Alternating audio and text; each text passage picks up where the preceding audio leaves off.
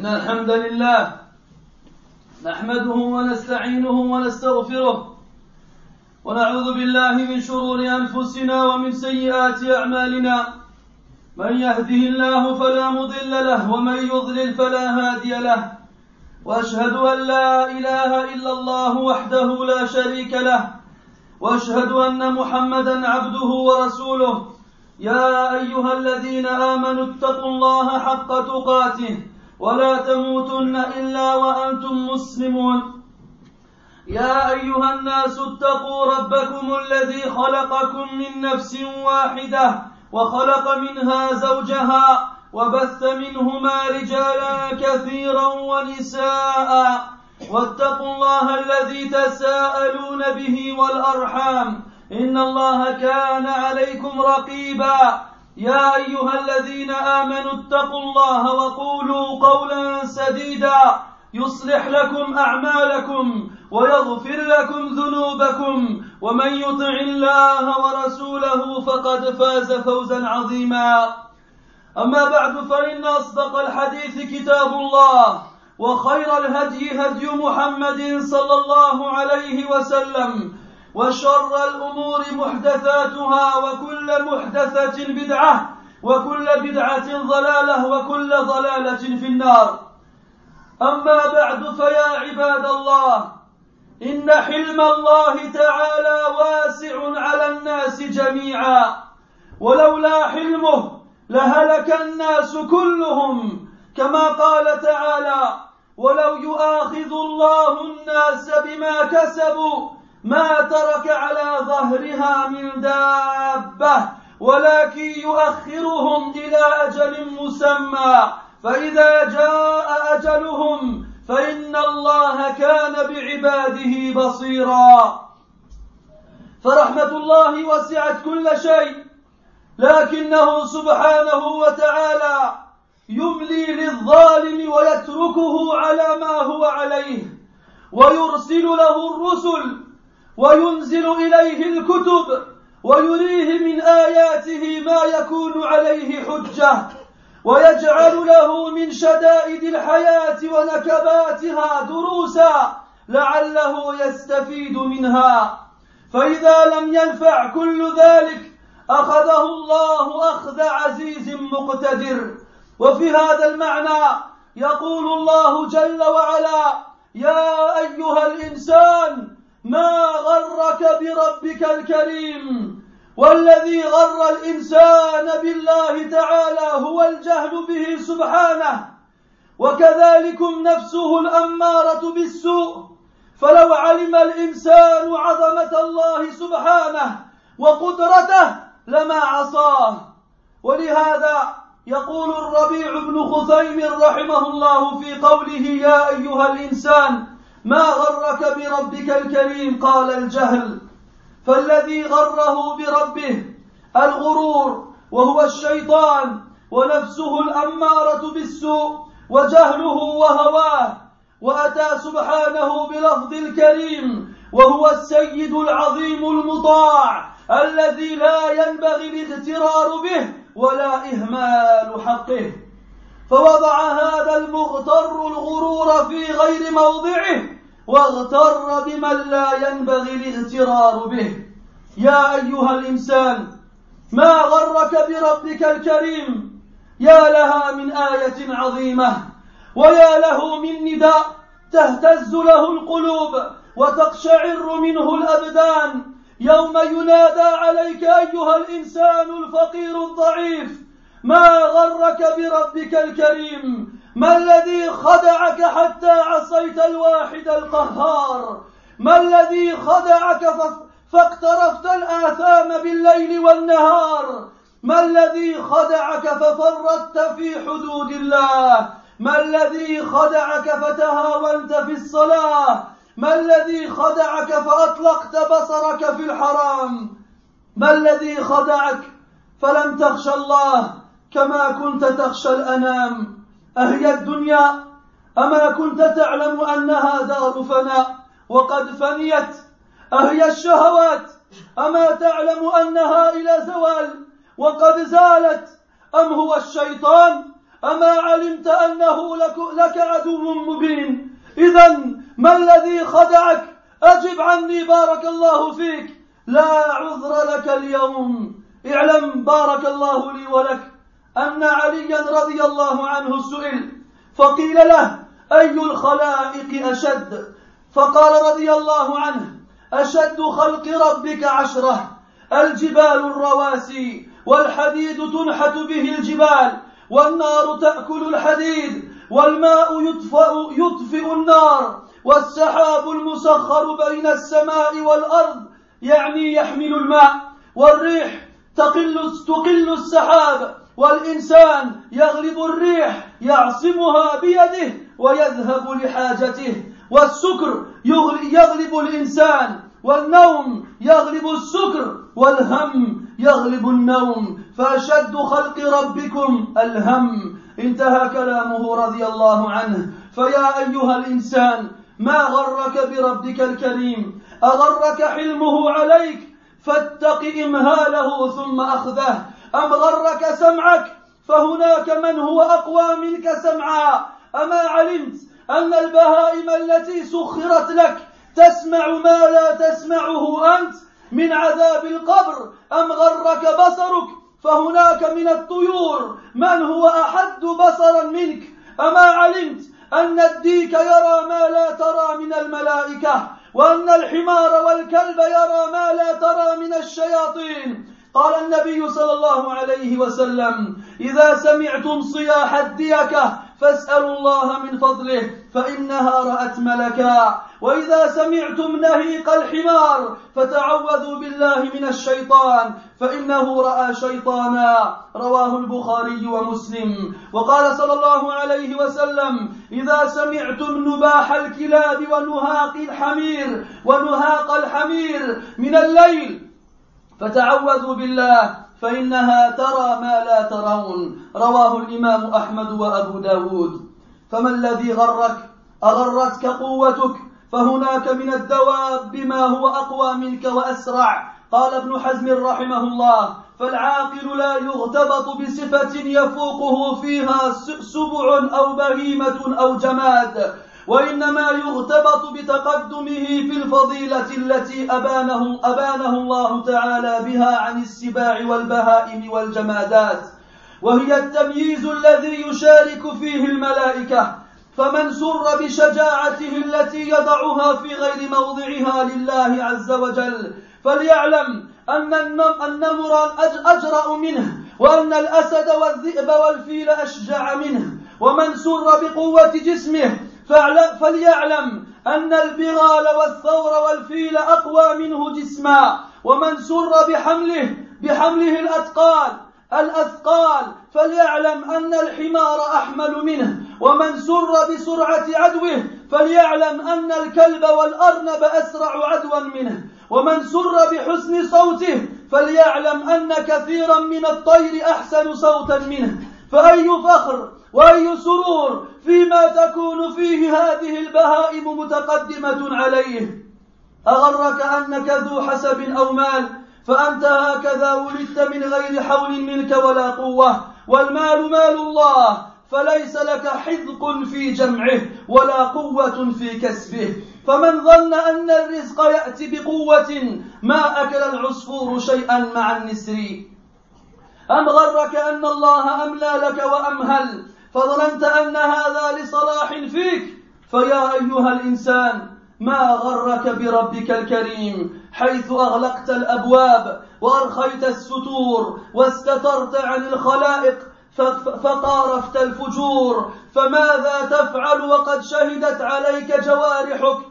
فالويل كل الويل لنا معشر الغافلين. يرسل الله لنا سيد المرسلين وينزل عليه الكتاب المبين ويخبرنا بهذه الصفات من نعوت يوم الدين. ثم يعرفنا غفلتنا ويقول سبحانه اقترب للناس حسابهم وهم في غفلة معرضون. ما يأتيهم من ذكر من ربهم محدث إلا استمعوه وهم يلعبون.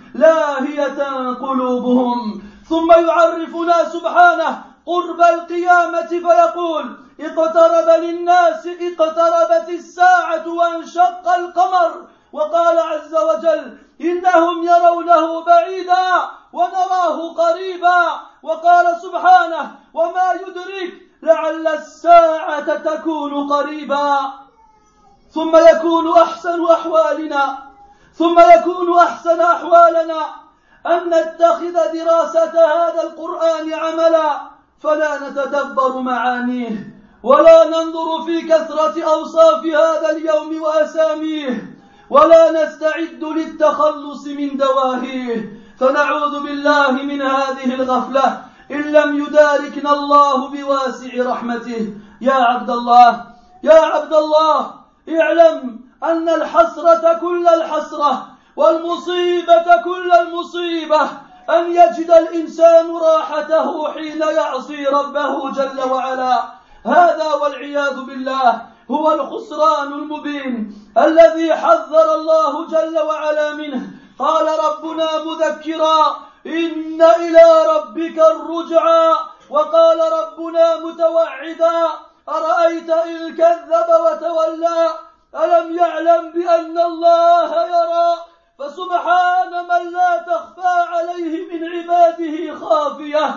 الطائعون إذا أطاعوه والعصاة إذا عصوه لكنه حلم الله جل وعلا على عباده.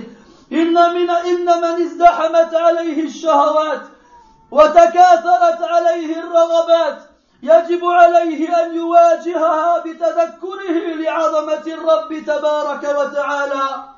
أن يتذكر فضل الله عليه ونعماءه تبارك وتعالى إليه. يا أيها الإنسان ما غرك بربك الكريم الذي خلقك فسواك فعدلك؟ في أي صورة ما شاء ركبك؟ عليك يا عبد الله أن تتذكر أن كل لذة دون الجنة فانية. وأن كل بلاء دون النار عافية. عليك يا عبد الله أن تتذكر أنه ما من أحد إلا وسيوسد إلا وسيوسد التراب وتحل عنه أربطة الكفن ويخلى بينه وبين عمله. إن خيرا فخير وإن شرا فشر ولا يظلم ربك أحدا. يا أيها الإنسان ما غرك بربك الكريم؟ أخي الحبيب أرأيت إنها لآية عظيمة وتذكرة مبينة لمن وعاها. كررها بينك وبين بين نفسك. قم بها في جوف الليل إذا هجع الأنام وغارت النجوم. كررها في ركعتين تلذذ فيهما بمناجاة ربك وكرر. وكرر يا أيها الإنسان ما غرك بربك الكريم. وتمثل نفسك ماذا تجيب. تذكر ذنوبك وابكي على تفريطك. أخي الحبيب تخيل معي هذا المنظر كأنك تراه. واعلم أنه واقع لا محالة. وتخيل هذا المشهد الرهيب. إذا السماء انفطرت وإذا الكواكب انتثرت وإذا البحار فجرت وإذا القبور بعثرت علمت نفس ما قدمت وأخرت. علمت نفس ما قدمت وأخرت. علمت نفس ما قدمت وأخرت. يا أيها الإنسان ما غرك بربك الكريم الذي خلقك فسواك فعدلك؟ في أي صورة ما شاء ركبك. كلا بل تكذبون بالدين وإن عليكم لحافظين. كراما كاتبين يعلمون ما تفعلون.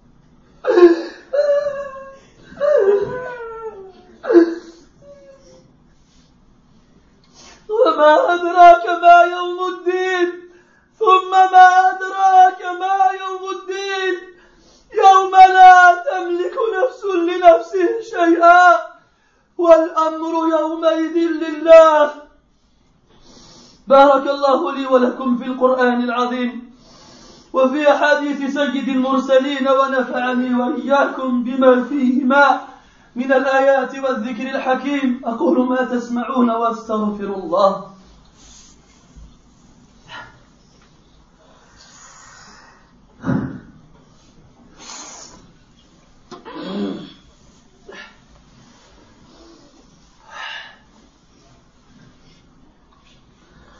الحمد لله رب العالمين. الحمد لله رب العالمين. والعاقبة للمتقين ولا عدوان إلا على الظالمين. وأشهد أن لا إله إلا الله وحده لا شريك له. ولي الصالحين وإله الأولين والآخرين. وجامع الناس لميقات يوم عظيم. وأشهد أن محمدا عبده ورسوله. صلوات ربي وسلامه عليه. كما وحد الله وعرف به ودعا إليه اللهم وعلى آله وأصحابه أجمعين وبعد Mes frères, la douceur d'Allah subhanahu wa ta'ala sur ses serviteurs est immense. Et si ce n'était cette douceur envers nous, tous les gens auraient péri à cause de leurs péchés. Allah nous dit dans le Coran, et si Allah punissait les gens pour ce qu'ils commettent, il n'aurait laissé sur terre aucune bête mais il les ajourne à une échéance nommée. Lorsque cette échéance arrive, alors certes, Allah Ta'ala voit très bien ses serviteurs. Mes frères, la miséricorde d'Allah Azza wa embrasse toutes choses et englobe toutes choses. Et Allah Subhanahu wa Ta'ala laisse l'injuste sur les péchés qu'il commet et lui envoie des messagers, et il fait descendre vers lui des livres, et il lui fait voir de ces signes grandioses, afin que ce soit contre lui un argument. Et il fait des calamités qui arrivent dans ce bas monde, et des difficultés qu'il rencontre dans sa vie, des leçons, il en fait des leçons pour lui afin qu'il en tire profit. Si tout cela n'est pas utile et profitable à son égard, alors Allah subhanahu wa ta'ala le prend et le punit. D'une punition exemplaire. C'est dans ce sens qu'Allah subhanahu wa ta'ala dit dans le Coran Ô homme, qu'est-ce qui t'a trompé au sujet de ton Seigneur le noble? Qu'est-ce qui t'a trompé au sujet de ton Seigneur le noble? Qu'est-ce qui a fait que tu t'es trompé à son sujet? C'est ton ignorance. Ô homme, ton ignorance et ton âme qui appelle au mal c'est cela qui t'a trompé et t'a fait croire autre chose. Si tu connaissais réellement la grandeur d'Allah subhanahu wa ta'ala et sa magnificence, tu n'aurais jamais désobéi. C'est pour cela qu'Al-Rabi ibn rahimahullah expliquait ce verset en, y répondant que c'est l'ignorance qui a trompé l'être humain au sujet de son Seigneur. L'illusion, cette illusion qui provient du shaitan, qui provient de son âme qui lui ordonne de faire du mal, de son ignorance et de ses passions. Et regarde comment Allah Ta'ala a conclu ce verset en disant Al-Karim, le noble. Al-Karim, c'est comme ça qu'on appelle le chef d'une tribu qui est respecté, qui est vénéré, qui est craint et qui est obéi. Quelqu'un de qui il ne faut pas se tromper, au sujet de qui il ne faut pas se tromper. Et il ne faut pas négliger. Et cette personne-là, qui a été trompé. Il s'est trompé au sujet de la mauvaise personne. Et il s'est trompé au sujet de qui? Il ne fallait pas se tromper. Ô homme, ô être humain, qu'est-ce qui t'a trompé au sujet de ton Seigneur le noble? Quel verset merveilleux et en même temps, quel verset effrayant qui soulève les cœurs et qui fait frémir les peaux. Imagine ce jour-là, mon frère, où cet appel retentira à tes oreilles. Ô toi, être humain faible et besogneux, qu'est-ce qui t'a trompé au sujet de ton Seigneur le noble? Qu'est-ce qui t'a trahi à un point où tu lui as désobéi?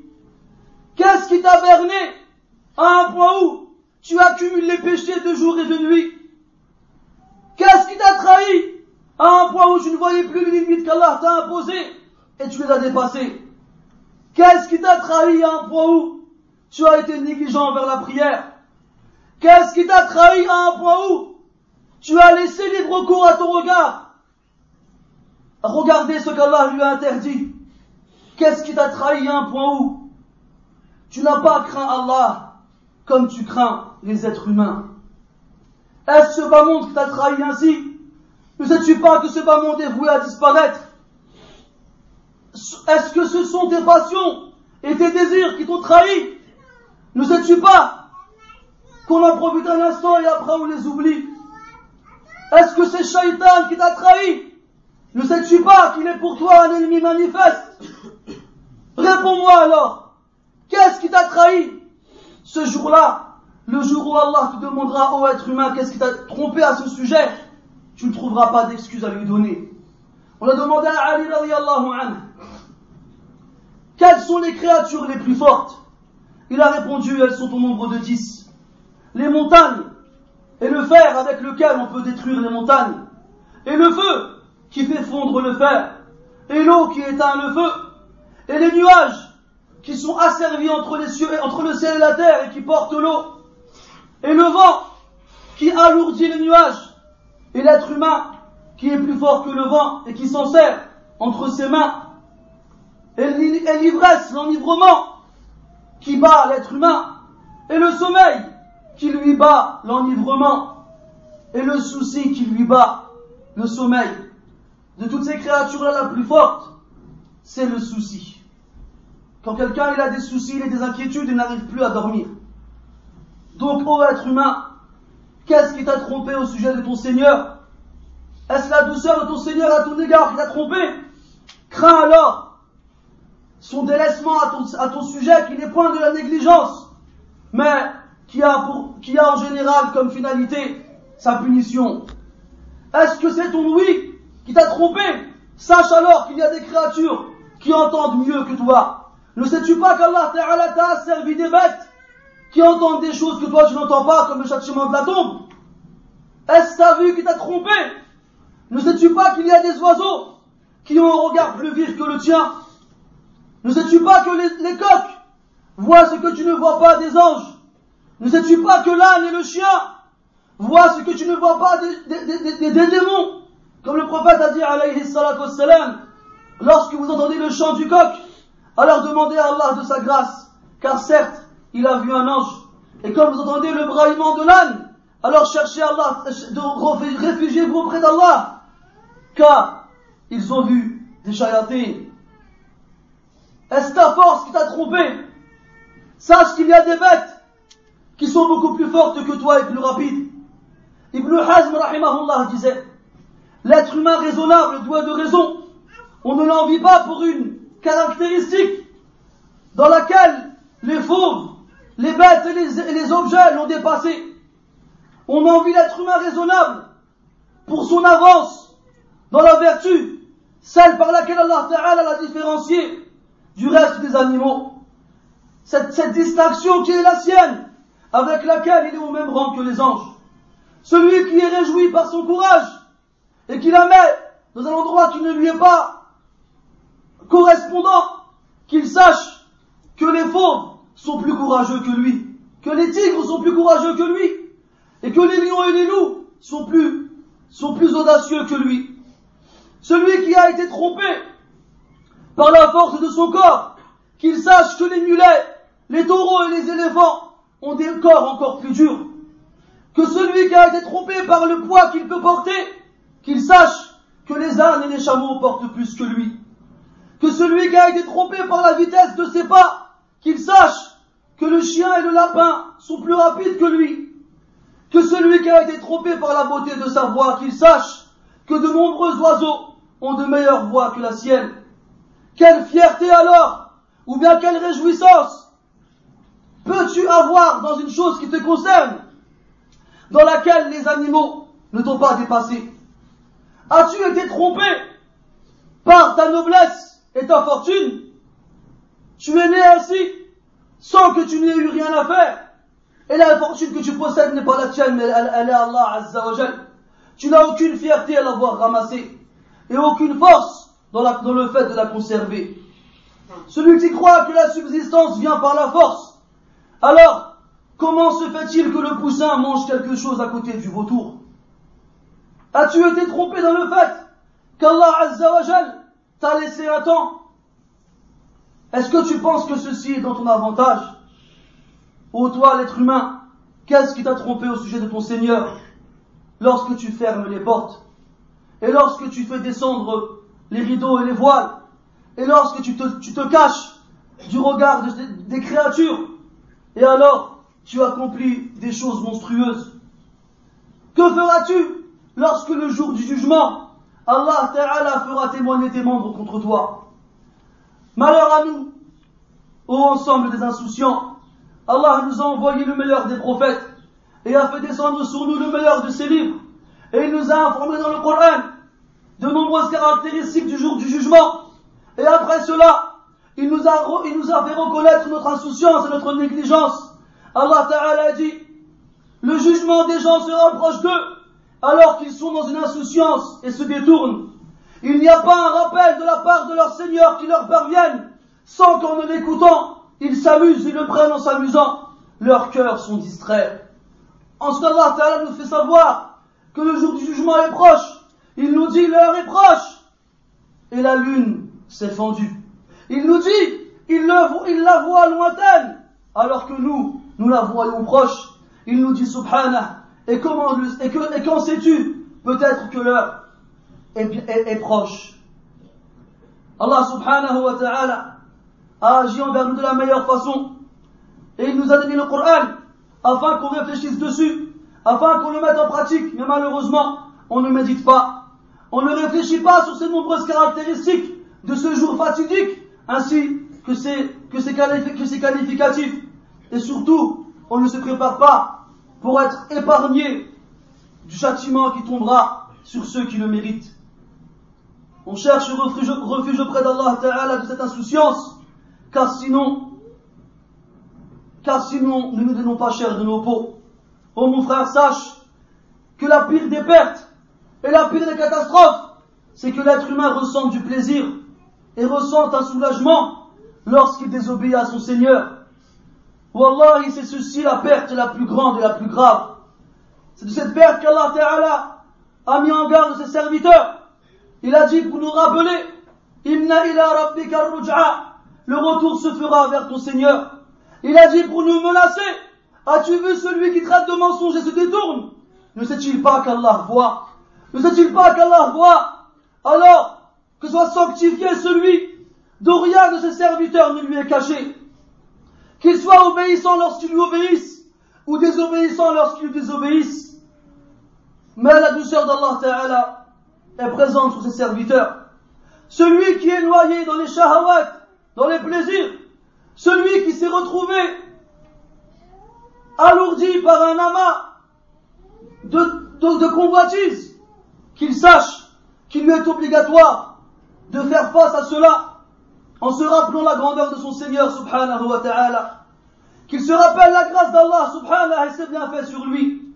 Ô toi l'être humain, qu'est-ce qui t'a trompé de ton Seigneur, au sujet de ton Seigneur le noble, celui qui t'a créé, t'a parfait, t'a façonné de la, façon qu'il veut. Je te dois de te rappeler que chaque plaisir que tu peux connaître et qui est inférieur à celui du paradis, il est voué à disparaître.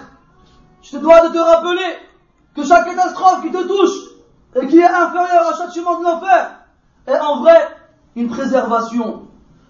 Tu te dois de te rappeler qu'il n'y a personne parmi nous sans qu'il est bientôt comme oreiller le sable, sans que bientôt on ouvrira les nœuds qu'on a mis sur son linceul, et sans que bientôt on le laissera seul et seul à seul face à ses actions. S'il a fait du bien, il rencontrera du bien, et s'il a fait du mal, alors il rencontrera le mal. Et ton Seigneur n'est point juste envers ses serviteurs. Ô être humain, qu'est-ce qui t'a trompé au sujet de ton Seigneur, le noble? Mon très cher frère, mon bien-aimé frère, as-tu vu ce verset à quel point il est grandiose?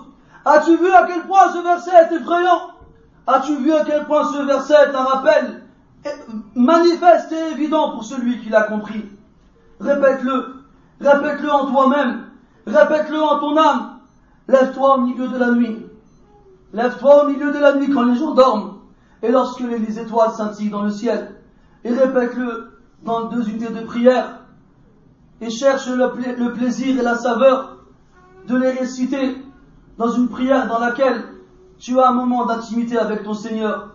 Répète ce verset, ce verset qui, qui s'adresse à toi et qui te dit, ô être humain, qu'est-ce qui t'a trompé au sujet de ton Seigneur?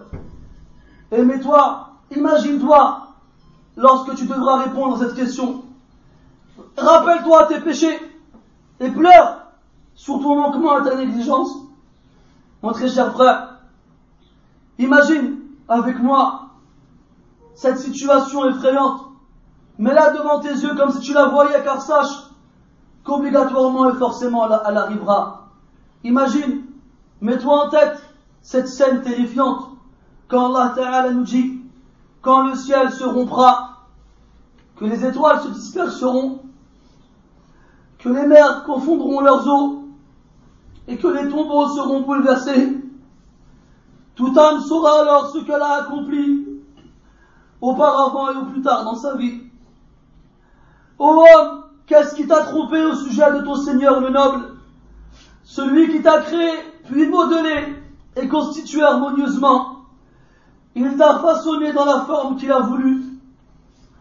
Non